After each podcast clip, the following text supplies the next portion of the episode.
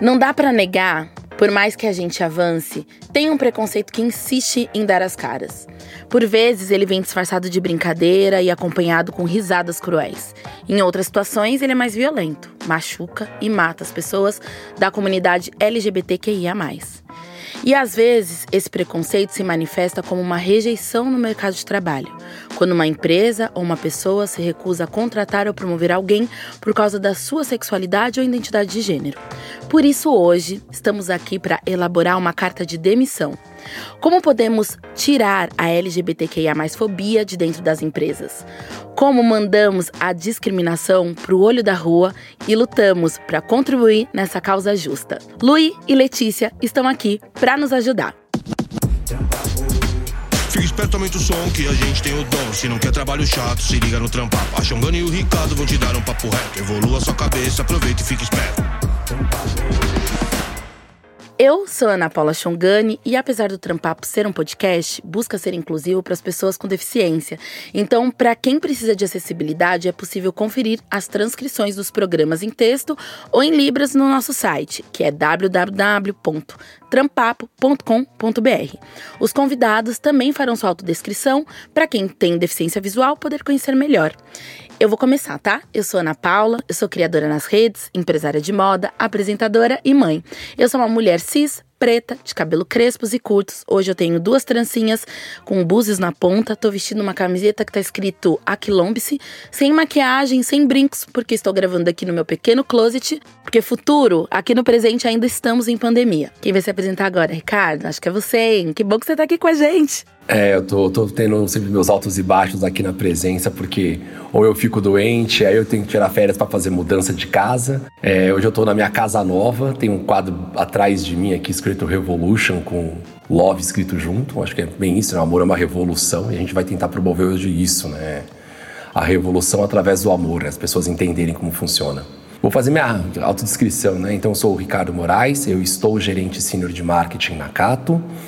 Ah, eu sou um homem cis hétero, tu tenho pele branca, barba rala, ah, né, um pouquinho branca, não tá tão branca porque tá curta, olhos claros. E eu tô vestindo uma camiseta preta, como eu tô em casa, eu tô com shorts rosa dos Simpsons e mais um chinelo preto. Eu vou pregar aqui agora deixa, ah, agradecer a presença das nossas duas ilustres convidadas, que o papo vai longe hoje, e eu vou pedir para que a Letícia Fale o nome, fale para onde trabalha e se autodescreva. Bem-vinda, Letícia. É, eu sou a Letícia, eu sou uma pessoa não binária, branca, sou uma pessoa pansexual. Hoje eu sou consultora de diversidade, trabalho com o tema já há quatro anos. Estou trabalhando hoje no Santander e também sou cofundadora da Rede Brasileira de Mulheres LGBTQs. Estou de camisa xadrez, é, mas eu vou contar um segredo para vocês. Eu também tô de pijama, porque é assim que a gente trabalha na pandemia. Amo! É, tenho cabelo laranja, talvez salmão. É bem o cabelo de pandemia, o que dá para fazer em casa. Bom, basicamente é isso. Legal, legal. Super bem-vinda. Lui. Obrigada. Olá, gente. Muito prazer. Obrigada pelo convite. Eu tô muito feliz em estar aqui com vocês. Eu, eu sou a Lui, eu sou formada em letras e tenho mestrado em literatura na linha de crítica feminista, estudos de gênero, mas no momento eu não atuo exatamente nessa área, porque eu trabalho com criação de conteúdo para a internet. Mas eu levanto essas discussões sobre gênero e sexualidade no meu canal e nas minhas outras redes sociais. Eu sou sapatão, é assim que eu me posiciono no mundo e eu nunca correspondi aos padrões de gênero. Eu sou uma pessoa branca com cabelos curtos que estão crescendo por causa da pandemia. Como nunca? Cabelo nunca pandemia. tive o cabelo tão. Eu nunca tive o cabelo tão comprido. Tô achando esquisito, mas uma experiência interessante também de acompanhar. Eu uso óculos redondos, eu tenho 1,58m, 29 anos e Tô usando uma camiseta preta como sempre, mais um casaquinho cinza, porque eu sou uma pessoa friorenta. E, e, e também tô usando pijama, confesso, que a calça é de pijama. Gente, mas alguém não usa pijama, incrível. Não, não é gente, se tiver, eu, eu desconfio dessas pessoas. Eu nem sei Calça mais o jeans, que é desconfio. colocar uma calça jeans. Que- ah, né? Gadinhos, Como fecha? Como fecha?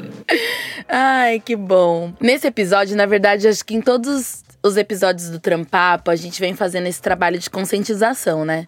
Já faz muito tempo que a gente vem buscando contribuir com algumas lutas. E não seria diferente com as pessoas LGBTQIA. Nas dificuldades que essas pessoas têm é, de enfrentar o mercado de trabalho, mas também na sensibilização de quem precisa ser sensibilizado com esse tema. A gente acredita nessa ponte de transformação, ou seja, fazer com que as pessoas nos escutem e a partir daqui construam um mercado de trabalho melhor melhor para essa comunidade. Até porque, de acordo com os dados que o Ricardo vai citar já já, as pessoas LGBTQIA não estão se sentindo seguras para serem quem elas realmente são nas empresas, que elas trabalham nas empresas que elas querem trabalhar. E como já falamos em vários outros episódios, segurança e acolhimento são base para qualquer profissional produzir bem. Além disso, tem uma frase que eu sempre carrego comigo que eu acho que é um bom início de conversa que é: liberdade é não ter medo, né, Ricardo? É, liberdade é não ter medo mesmo, né? E hoje em dia acho que o que nós todos vivemos é numa sociedade do medo por tudo, né? Começa desde a segurança, o medo da educação, o medo se você vai conseguir ter um trabalho, mas o nosso foco hoje aqui é falar o medo de ser quem você é, né? Você se permitir, você poder viver quem você é na sua plenitude.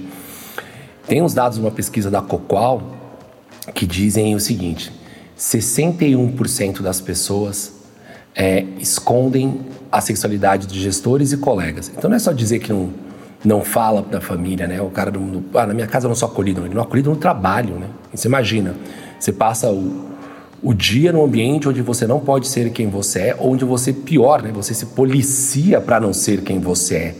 Então, aquele estado de, de medo e de pressão.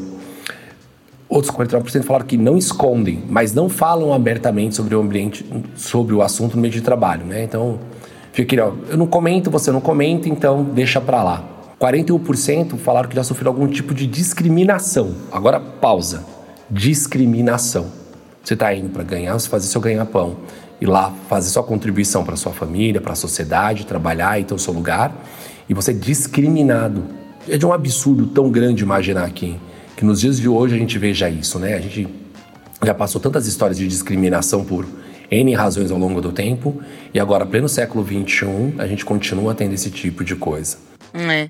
E os abismos são tão grandes, meninas, que é até difícil eu fazer elaborar essa pergunta para vocês, mas eu acho que pode ser um pontapé inicial, ou pode ser é, a gente falar de dois aspectos pra gente começar essa conversa. Na opinião de vocês, qual que é a motivação principal é das pessoas ao acessarem o mercado de trabalho? Qual é, onde está o maior medo? Será se é que dá pra gente falar de maior? Mas enfim, é pela falta de aceitação ou pelo medo dessa rejeição nas oportunidades de emprego, ou é algo mais profundo ou algo anterior, sabe? A dificuldade da autoaceitação já nas suas individualidades por todas as questões sociais.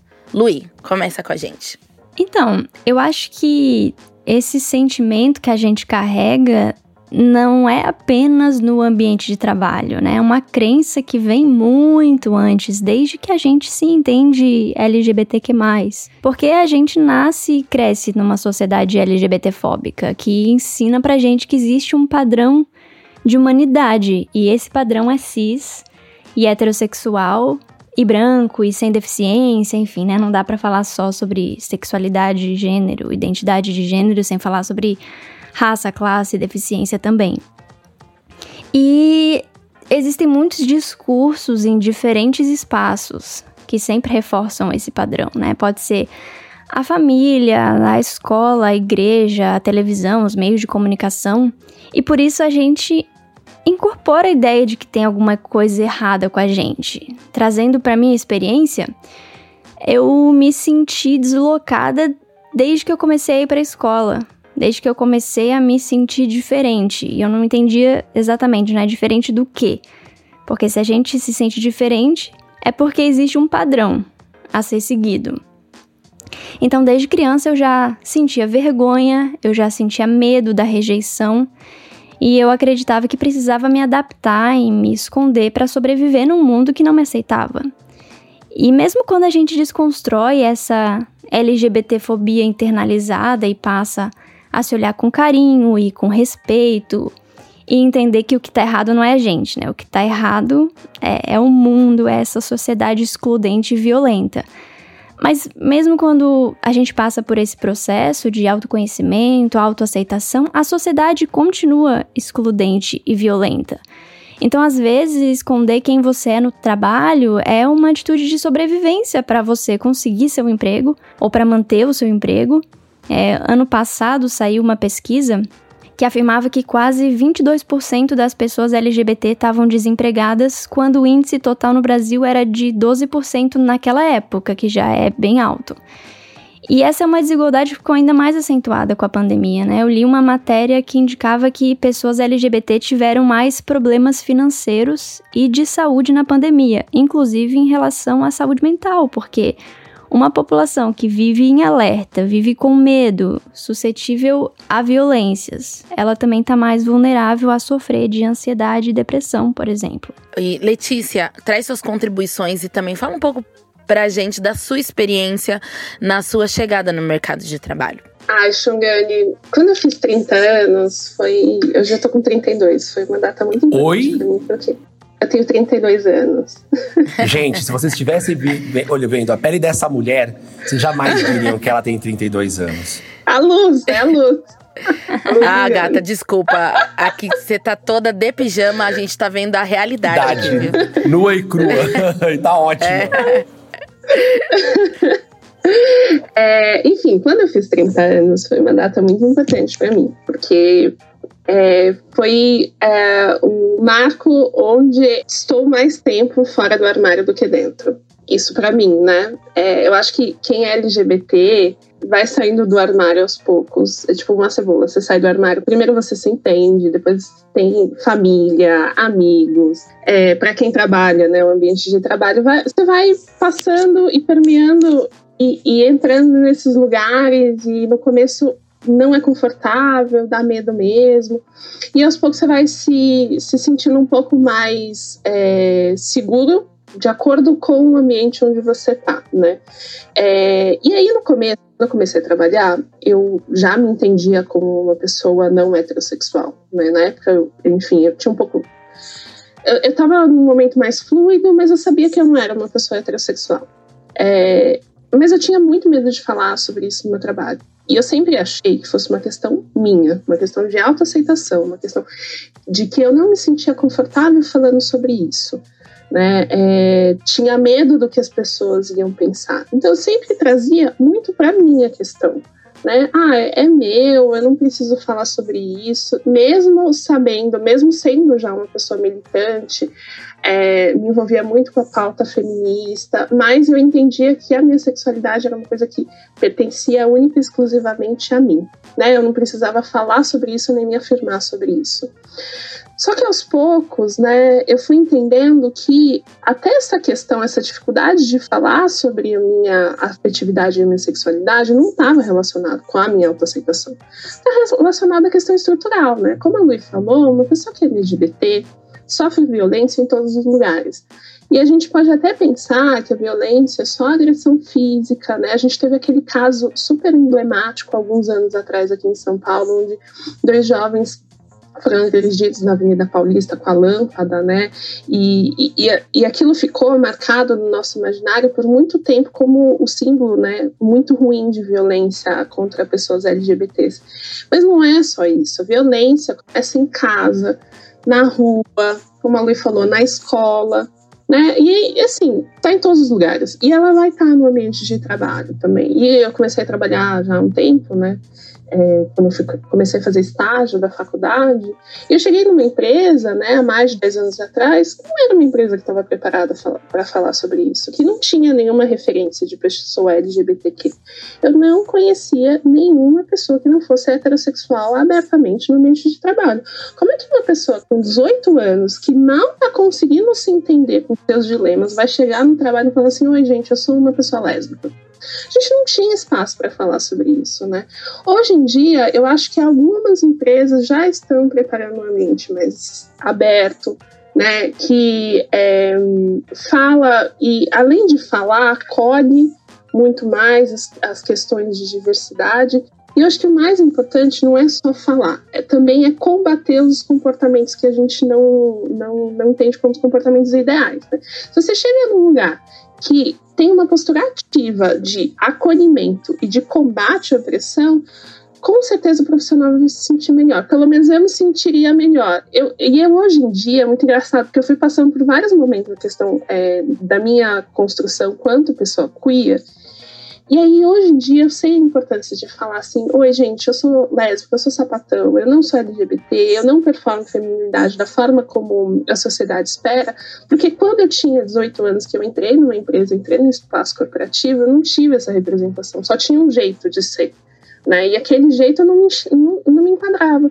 E por muito tempo, aí por alguns anos, eu tentei ali criar uma vida paralela, tentei, mas eu não era feliz desse jeito teve um marco histórico assim na minha vida. Foi o dia que eu falei para sei lá mais de 200 pessoas que eu era uma pessoa que eu não era uma pessoa heterossexual e aquilo me libertou assim de uma forma gigantesca. E desde então eu faço questão de me afirmar assim, eu não sou uma pessoa heterossexual eu sou um sapatão e eu estou muito bem com isso. E eu só vou estar com mulheres que me aceitam dessa forma. Incrível! Obrigada obrigada obrigada. Eu tive uma experiência muito incrível uma vez a gente fazia uma palestra a combinha que era eu Rosa Luz Luísa Luísa Junqueira e Jujutsu.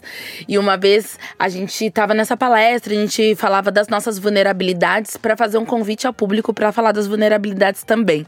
E uma vez a gente fez essa palestra na Campus Party e foi incrível. E tem a ver com o que vocês trouxeram aqui sobre se sentir segura para trazer esse papo. Então, como a gente falava das nossas vulnerabilidades, as coisas que a gente sabia, as coisas que a gente não sabia, a gente fazia pergunta uma para outra e tal, e depois convidava o público, teve três grupos de empresas que estavam lá.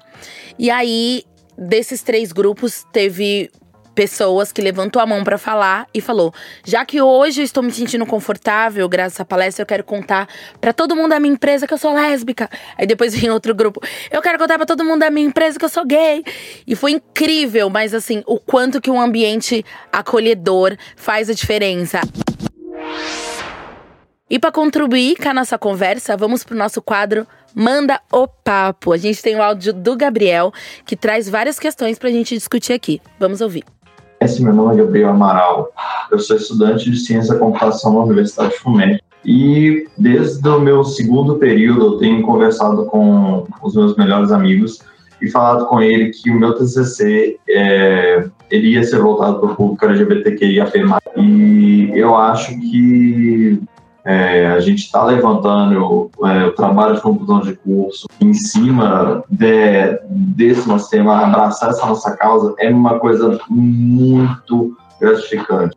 É, o que eu vim falar hoje aqui com vocês não é uma pergunta, realmente um desabafo, é, para a gente poder estar tá realmente né, fazendo uma reflexão que no meu questionário eu coloquei o campo lá sobre o que você mudaria no seu corpo para poder conseguir um emprego. É, eu tenho lido várias coisas. Ah, meu cabelo, ah, meu corpo, a minha voz. Só que eu tenho visto muitas coisas pesadas também, sabe?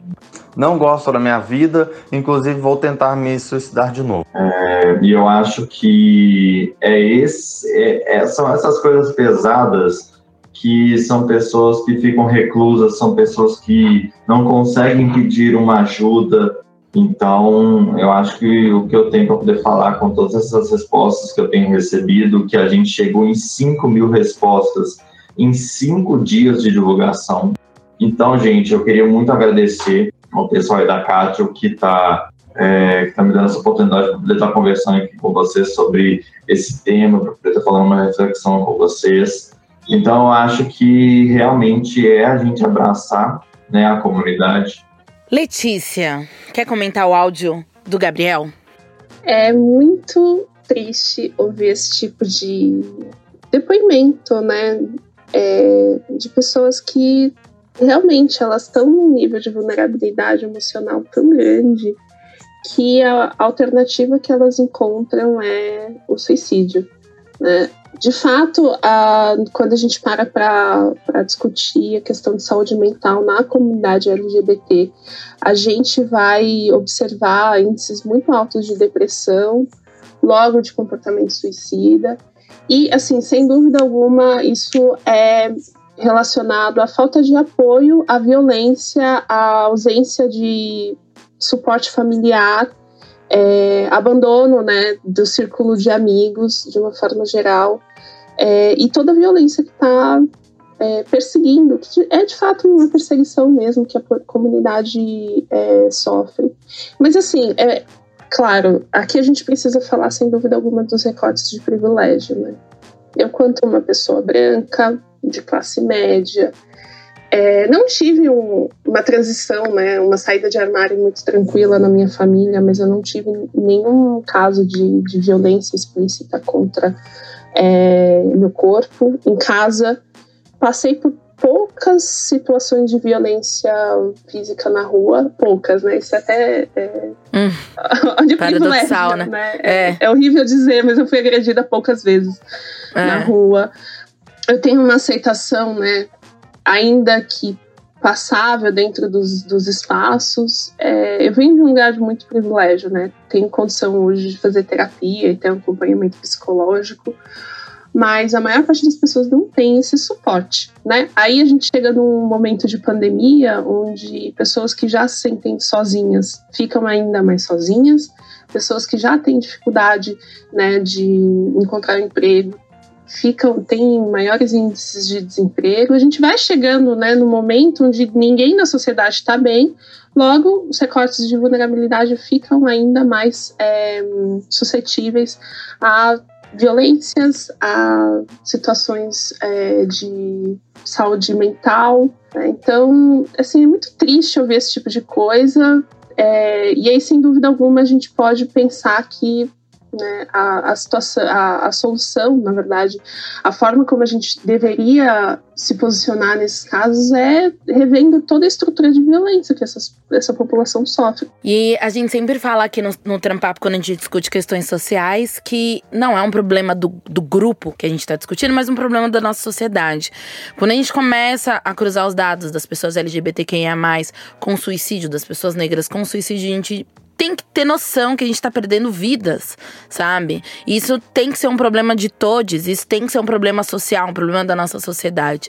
Outra coisa que é extremamente agressiva, a gente tem que mudar alguma coisa no nosso corpo para estar nos lugares. Isso é agressivo demais ao nosso corpo, ao nosso templo, é a nossa morada. Então tem que se transformar, ter que se esconder para isso é extremamente violento. Eu queria que você falasse um pouco mais sobre isso, Lui.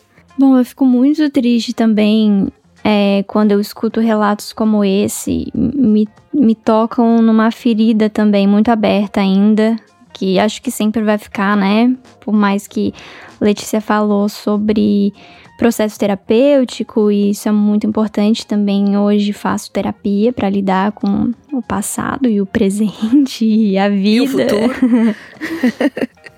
Mas me toca muito, assim, porque por muito tempo também pensei que não existia um lugar para mim no mundo.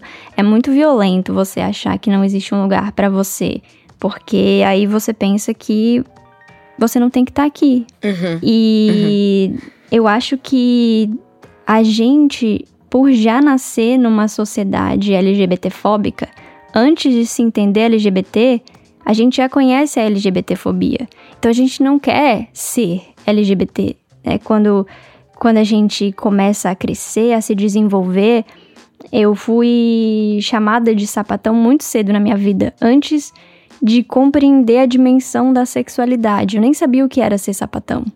Mas eu não queria ser, porque essa era a palavra usada para me ofender na, na escola, porque é, nunca correspondia aos padrões de gênero. E a sapatão é, é, é isso, é esse não lugar também, né?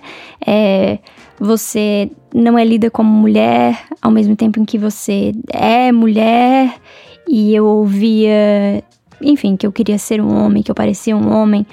Eram muitas questões ligadas à construção da minha subjetividade, à construção da minha autoestima.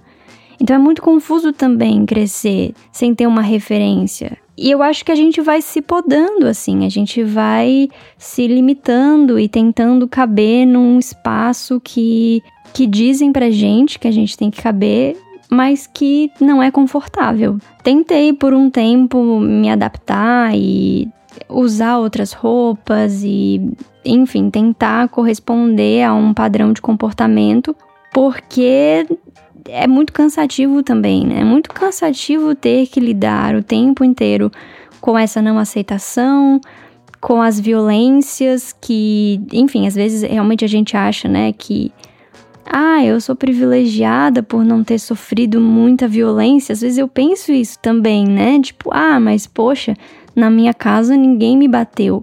Mas eu ouvi muitas coisas que até hoje eu trabalho em família, inclusive, sabe? É, eu sofri violência psicológica, abusos que hoje eu consigo reconhecer dentro da escola, dentro da faculdade, na rua. Então, tudo isso deixa marcas na gente. Acho que às vezes é uma estratégia de sobrevivência essa adaptação.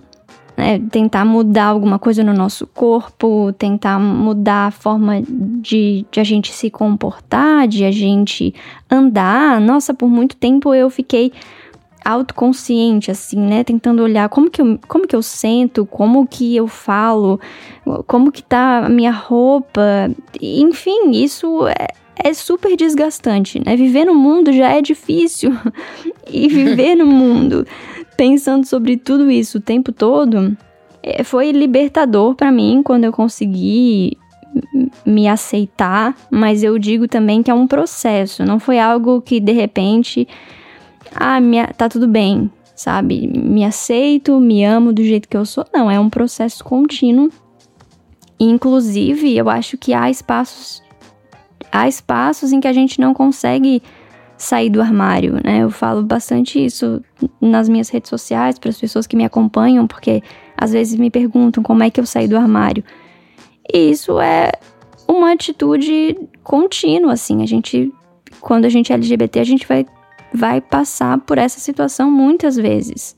E sair do armário não significa só, é, não sei, quando você tá num relacionamento, por exemplo, e você fala sobre isso. Eu, por exemplo, por não performar a feminilidade, eu não preciso estar tá com outra pessoa, com outra mulher na rua para estar tá suscetível à lesbofobia.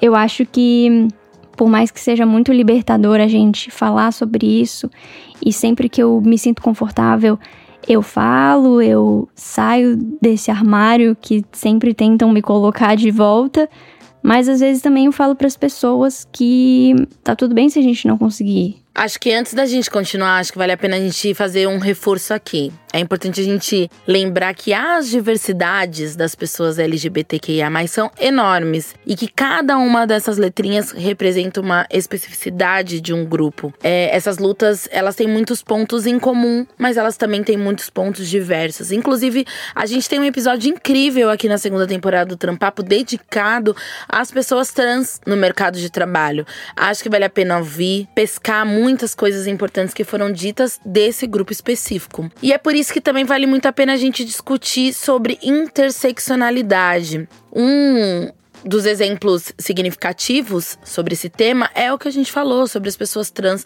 que estão muito menos no mercado de trabalho. A expectativa de vida média das pessoas trans são de 33 anos e 90% estão fora do mercado de trabalho formal. E aí, Lu, eu te pergunto, como que a interseccionalidade aprofunda as desigualdades no mercado de trabalho? É, eu acho que é importante a gente pensar que um ser humano é muitas coisas. A gente nunca é só gênero, sexualidade, raça. E os nossos corpos são entrecortados por uma série de opressões. E isso é, é sempre muito importante a gente refletir. Porque quando a gente pensa sobre as pessoas LGBT, por exemplo, né, quem, quem são as pessoas LGBT mais marginalizadas? A gente já está falando sobre um grupo marginalizado que sofre violências, mas dentro desse grupo, quem são as pessoas mais à margem, com menos acesso à educação, à segurança, à moradia, Sabe, moradia e emprego são questões extremamente importantes, porque muitas pessoas LGBT vivem em situação de rua. Uhum. Pessoas que. E direito, né? Institucional, inclusive. Exato. São, são pessoas que muitas vezes foram expulsas de casa, é, que tiveram que sair da escola, que estão desempregadas por causa de toda essa exclusão, do abandono familiar, do abandono do Estado também, porque a gente não tem políticas públicas voltadas à, à população LGBT. assim, eu acho, né, pessoalmente, que não existe outra forma de analisar, de ver o mundo se não for através da lente da interseccionalidade. Para a gente entender as, as diferentes formas de opressão, né? Que desigualdades e que violências elas provocam e de que forma elas estão conectadas também. Eu penso que isso é importante para a gente refletir sobre o nosso lugar no mundo e para compreender as dinâmicas sociais também. Por exemplo, eu, eu sou sapatão. Eu sofro opressões e, estou suscetível a violências por causa de sexualidade, de gênero, não apenas por ser lida como mulher, mas também por não ser lida como mulher. Mas enfim, eu sou uma pessoa branca, eu ocupo esse lugar de privilégio da branquitude e a minha vivência como lésbica vai ser muito diferente da vivência de uma lésbica negra, indígena, amarela, não branca.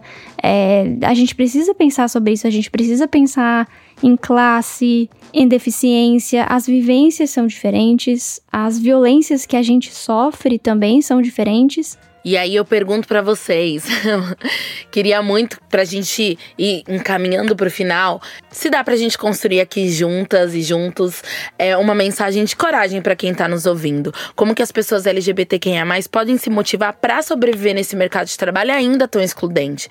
É possível passar por tantas coisas e mesmo assim construir uma carreira de sucesso? Assim como vocês, né? Eu acredito que vocês são cases de sucesso. Enfim, como que grupos coletivos, como que os encontros, as redes sociais, como que trabalhos lindamente feitos pela Letícia podem ajudar a gente ter um mundo melhor. Algo que eu sempre sempre digo assim, né, é que o conhecimento é muito importante, entender a origem das coisas, a origem dos preconceitos, das violências que você sofre. Eu acho que isso mudou a minha vida. Foi essa chave virou para mim, porque até esse momento eu me culpava muito.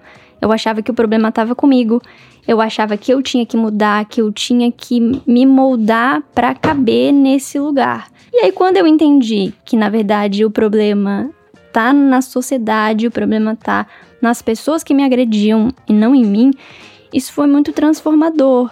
Eu acho que quando eu comecei a entender o funcionamento da sociedade, isso foi transformador e foi a partir desse ponto que eu comecei a trabalhar questões de autoestima, de amor, de, de autoaceitação. Isso é muito importante. Então, eu acho que esse é sempre um recado que eu gosto de transmitir para as pessoas.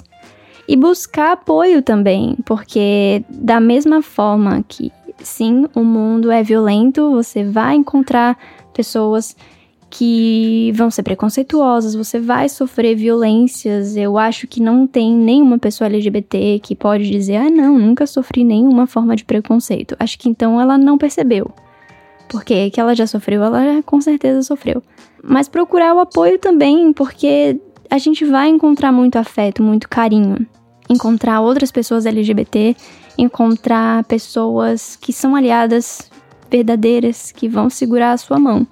E com certeza vale a pena. Eu já passei por um, um, momento na minha vida que eu achava que não valia, porque eu não conseguia ver perspectivas. Não via referências, eu não via uma possibilidade de futuro. E eu achava que nunca seria feliz, de verdade. Achei que nunca, nunca receberia apoio, nunca teria relações, né? Assim, tanto amizades quanto uma família. Pensava muito sobre isso. É, e a questão de trabalho também, pensava como que eu vou ser uma pessoa bem sucedida. E hoje, assim, né, eu vou fazer 30 anos agora. Eu olho para trás, eu penso na Lu adolescente, eu fico muito feliz de ela ter passado pelas coisas que ela passou, por ter aguentado firme ali, sabe? Vivido seus, a sua adolescência, o início da vida adulta, para chegar hoje e tenho orgulho assim da minha trajetória, tenho muito, tô muito feliz de estar aqui com vocês, podendo falar sobre isso. Eu nunca imaginei assim, né, a minha a minha sexualidade, expressão de gênero sempre foram questões é, foram motivos de vergonha, né, para mim, assim, e hoje é um, é um motivo de orgulho e do meu trabalho também, porque uhum. hoje meu trabalho é muito sobre quem eu sou e sobre o que eu vivi e como eu cheguei até aqui.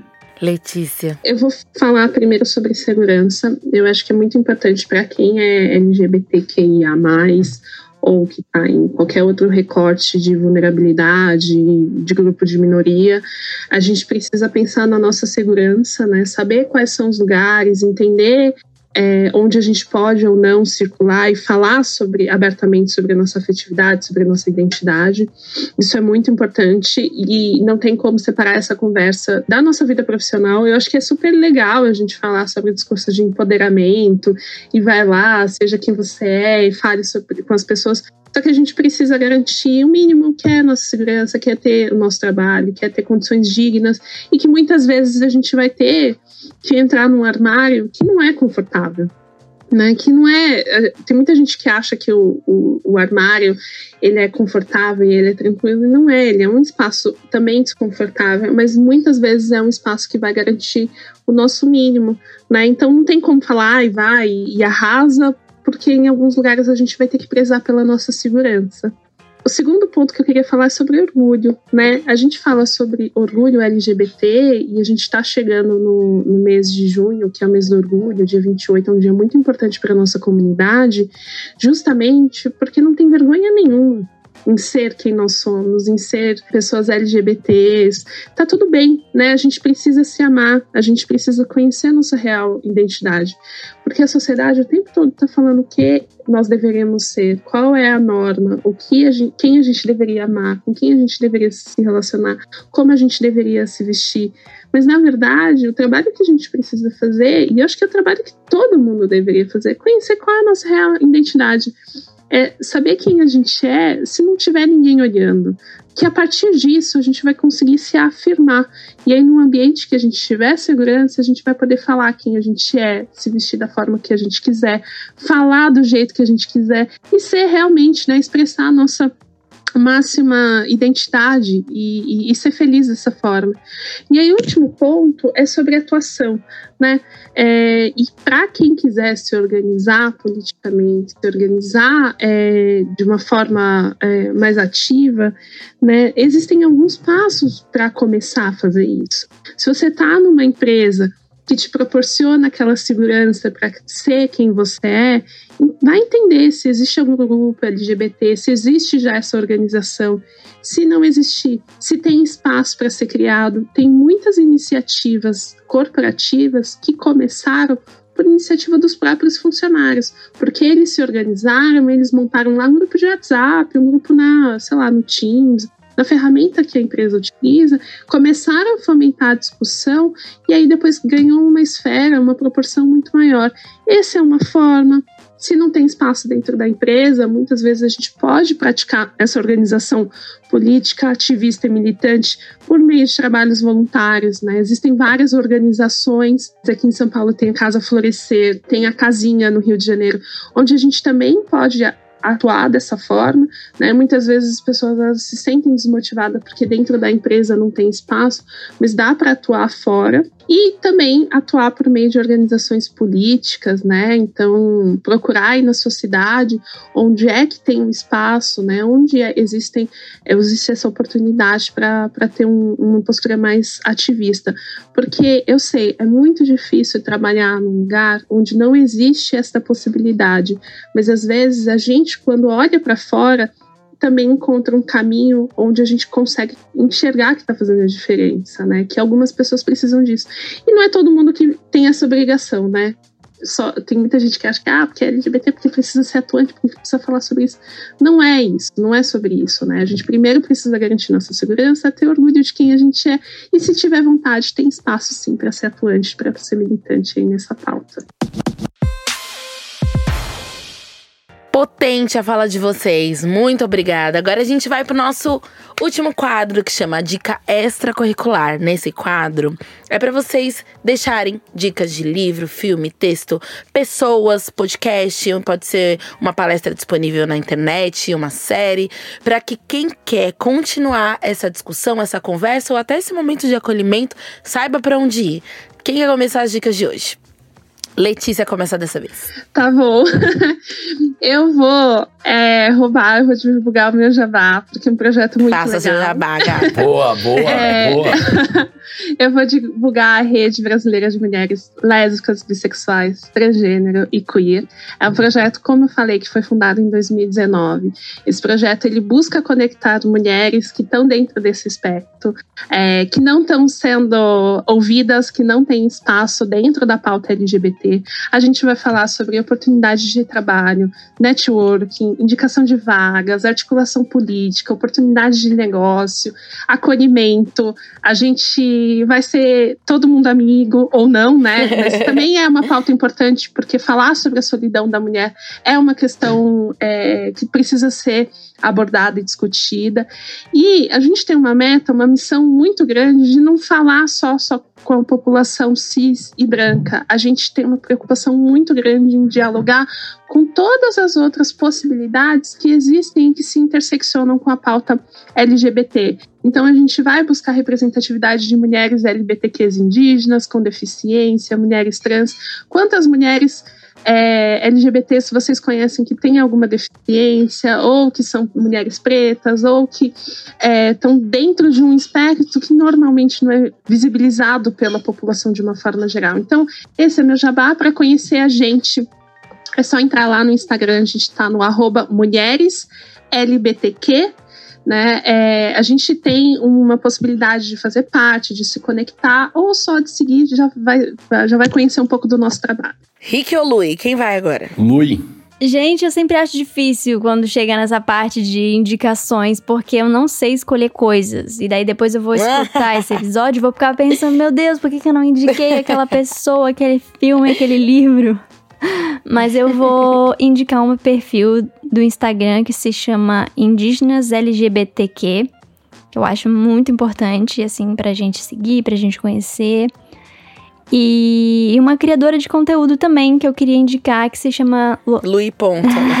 Também tem essa, dizem que ela Sim. é legal. Fala, quero que você fale seu arroba, tudo bonitinho também, viu? Tá, eu vou fazer então depois ali a, a propaganda pessoal. Mas antes eu queria indicar outra, outra lésbica, a chamada Lorena Eltz. Ela fala sobre a sua vivência como mulher lésbica e como mulher com deficiência e com colostomia. Acho que a Lorena é um amor, uma querida, assim, e, e cria um conteúdo é, super. Ai, super didático, super. super importante. E aí tem eu, vou querer indicar então o meu trabalho também. É, eu sou a Lui, mas um, vocês me encontram em todas as redes sociais como Lui Ponto. Tem um canal no YouTube, tem um perfil nas redes sociais e eu espero que vocês gostem. É, mas eu só queria falar, falar uma coisa assim, né? Não é uma indicação, não é uma indicação, uma sugestão bem ampla. Queria dizer para as pessoas assim, conheçam pessoas LGBT. É, conheçam as nossas histórias, o nosso trabalho, a nossa arte, escutem o que a gente tem para dizer, a nossa música, leiam o que a gente está escrevendo. Eu acho que acho que a gente cresce, a gente se sensibiliza, a gente evolui como ser humano e enquanto sociedade quando conhece pessoas com vivências diferentes, sabe? A diversidade é bonita e, sobretudo, importante pra gente e pro desenvolvimento do mundo. Lindo, incrível. Perfeita. Bom, eu vou, pe- eu vou pegar a deixa aqui. Eu tenho duas, né? A, a primeira, acho que na linha do como a Lui falou, né? Conhecer mais sobre, sobre as pessoas, né? Então tem um livro o Guardei no Armário, né? Trajetórias, Vivências e a Luta por Respeito à Diversidade Racial, Social, Sexual e de Gênero, Samuel Gomes. O, é o relato de um, como um jovem nascido na periferia de São Paulo, superou o racismo, a homofobia, lutar pelos próprios direitos e das outras pessoas também, né? Com várias entrevistas, enfim, bem diverso. E a outra, né, que aqui tá falando muito de, de carreira e tudo mais, é carreiresucesso.com.br. É o blog da Cato. Tem bastante conteúdo sobre carreira, como começar, como dar o primeiro passo. Tem vários colunistas. Lá, além de você conseguir ter um pouco mais de conhecimento sobre carreira, mas também como você dar seu próximo passo para você estar no lugar, assim como a Letícia, para mudar o mundo mesmo numa grande corporação, assim como a Lu como criadora, poder também falar com todo mundo e fazer com que as pessoas tenham, tenham acesso. Aproveitar e falar, sigam as duas, assim, foi uma conversa incrível. Sigam as duas, façam isso, façam isso bem por vocês. Siga a Letícia, siga a Lu. Bom, minhas dicas de hoje já que Dono Ricardo roubou meu guardei no armário, inclusive já tem ali uma autopromoção, porque Samuca, meu querido amigo, me cita nesse livro, então desculpa, galera. Eu vou indicar então mais um livro. Esse livro, ele chama, é um livro bem começo de conversa, ele é ótimo por isso. Chama Como Ser um Líder Inclusivo, é da Liliane Rocha. Acho que vale bem a pena para quem tá pensando li liderança. E quero indicar também o perfil da, da Trans Preta, que é uma criadora que eu adoro. Ela fala sobre suas vivências enquanto uma mulher trans e, e, preta. Ela fala sobre suas outras vivências. Ela fala sobre cinema. Ela fala tudo muito lindamente. Eu gosto muito, acompanho e acho um perfil inspirador ali. Inclusive pra gente fazer uma interseccionalidade boa aqui. Ah, e também eu vou fazer um jabazinho. Eu tenho orgulho que eu carrego que o vídeo mais visto da minha carreira é o que já viralizou mil e uma vezes em diversas, em diversas páginas e até na minha, já contei mais de quase 2 milhões de views. É um vídeo onde eu ensino a minha filha de 6 anos sobre as letras LGBTQIA. E esse vídeo eu fico muito orgulhosa, porque eu sempre quis que minha carreira fosse marcada por uma construção e não só pelas dores. Então, esse é um vídeo que eu me orgulho muito. Então, eu indico também, quem quiser ver, tá lá no meu arroba na Paula. Gente, é isso. Chegamos a mais um trampapo que sem dúvida vai ficar aqui registrado como um papo importante, cheio de ideias incríveis pra gente fazer um mundo melhor para todos. Quero muito agradecer vocês por esse papo, pela, pelas entregas, pelas dicas, pelo momento de estar aqui com a gente. Obrigada por vocês estarem aqui hoje. Pessoal, super obrigado. Queria agradecer pelo convite, foi um prazer enorme estar aqui. Eu amei o nosso papo. Gente, passou muito rápido, não queria que acabasse. E, enfim, muito obrigada mesmo por esse espaço. Um beijo, um abraço bem forte. Eu também queria agradecer o convite. A Cata é uma empresa que talvez eu já tenha conseguido um emprego pelo portal, então é muito interessante. Mas, particularmente, eu sou muito fã do trabalho da Shongani. É, conheci você há um tempão na rede e super me, é, me entendo e me identifico com a forma como você comunica. Foi muito bacana conhecer vocês pessoalmente, seja por Zoom, seja. É, mas obrigada novamente pelo convite. É sempre bom falar sobre militância, o trabalho que a gente faz aí para construir um mundo melhor que já já a gente esteja mais perto, que eu não aguento mais. Quero sempre lembrar vocês que todas as dicas do quadro extracurricular, dica extracurricular, e também o arroba de todo mundo, as informações de todo mundo, está lá no nosso site www.trampar.com.br. Tá tudo mastigado para você continuar esse bate-papo. Muito obrigada, até o próximo episódio, um beijo e tchau. Esperto, aumenta o som que a gente tem o dom. Se não quer trabalho chato, se liga no trampar. A Xongana e o Ricardo vão te dar um papo reto. Evolua sua cabeça, aproveita e fica esperto.